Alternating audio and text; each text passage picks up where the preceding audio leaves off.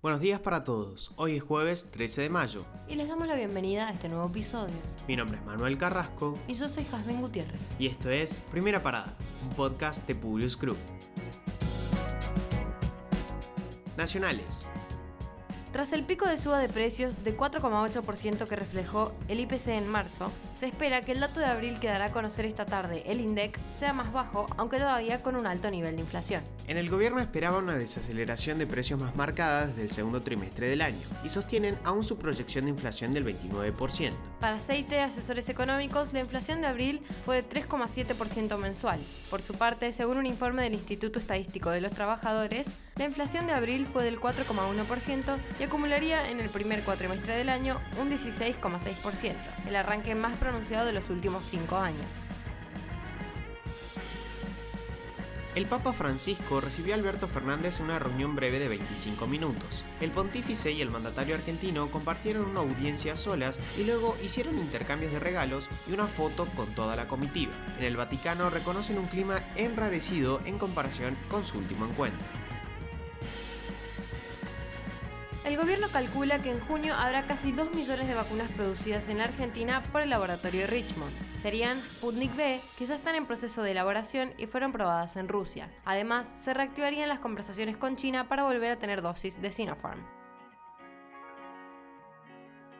María Eugenia Vidal actúa como si fuese a competir en las elecciones legislativas, aunque aún opta por la cautela y no brinda definiciones sobre su futuro. Por el momento, continúa enumerando los errores del pasado a modo de autocrítica y cuestiona también el rumbo que adoptó el gobierno de Alberto Fernández. Alarmada por el aumento de la pobreza, recordó la campaña del Frente de Todos y que el presidente había prometido que iba a haber asado en la heladera y hoy hay la menor cantidad de consumo per cápita de la historia de nuestro país.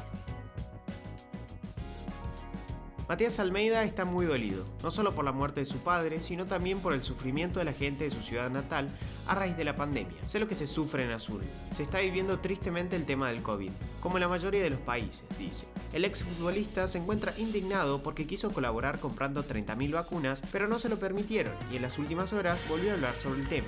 Almeida admitió que no lo hizo por cuestiones políticas e incluso afirmó estar harto de la grieta. Sin embargo, apuntó contra los vacunados VIP frente a casos de personas como su papá que no llegaron a ser inoculados.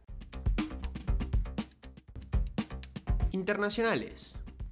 Poco más de dos meses después de la confirmación por parte del Supremo Tribunal Federal de la anulación de las condenas por corrupción de Luis Ignacio Lula da Silva, lo que le restituyó el derecho político a presentarse como candidato en las elecciones presidenciales en 2022 en Brasil, según la última encuesta, el expresidente supera a Jair Bolsonaro en un hipotético balotaje por 55% a 32% de los votos. Otros estudios recientes señalan cómo el nivel de desaprobación del gobierno de Bolsonaro aumentó del 32% en diciembre de 2020 a 44% en marzo de este año.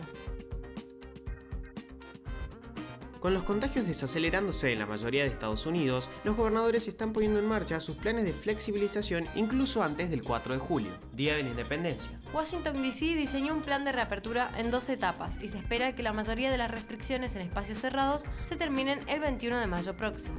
Ocho estados, incluyendo Florida y Texas, ya levantaron completamente las medidas por COVID-19. El aumento de la movilidad y la liberación de las restricciones prometen recalentar la economía que hoy se topó con su primer signo de advertencia. La inflación de abril cerró en 2,6%, con una suba interanual del 4,2%, la mayor en 13 años.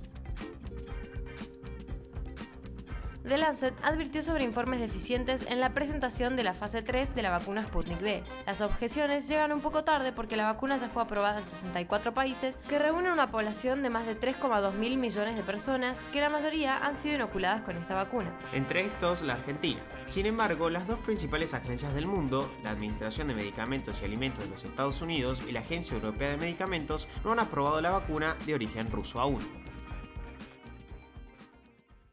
Como mencionamos en un episodio anterior, China enfrenta una crisis de natalidad.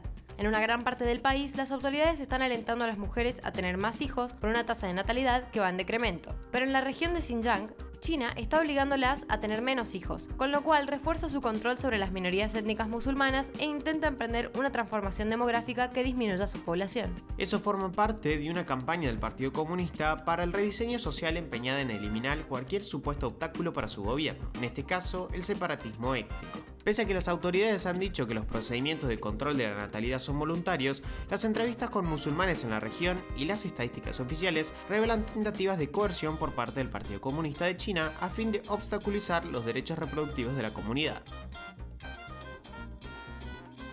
Nicolás Maduro anunció que está dispuesto a reunirse con toda la oposición venezolana. La declaración surge a raíz de que el presidente interino del país, Guaidó, propuso este martes un proceso de negociación con la dictadura, con participación de las potencias internacionales, con el objetivo de lograr elecciones libres y justas y hacer frente a la crisis que atraviesa Venezuela. La negociación se enmarca en la iniciativa denominada Acuerdo de Salvación Nacional y, además de la celebración de elecciones presidenciales, parlamentarias, regionales y municipales, con la observación y respaldo internacional, también incluye la entrada masiva de ayuda humanitaria y vacunas contra el coronavirus.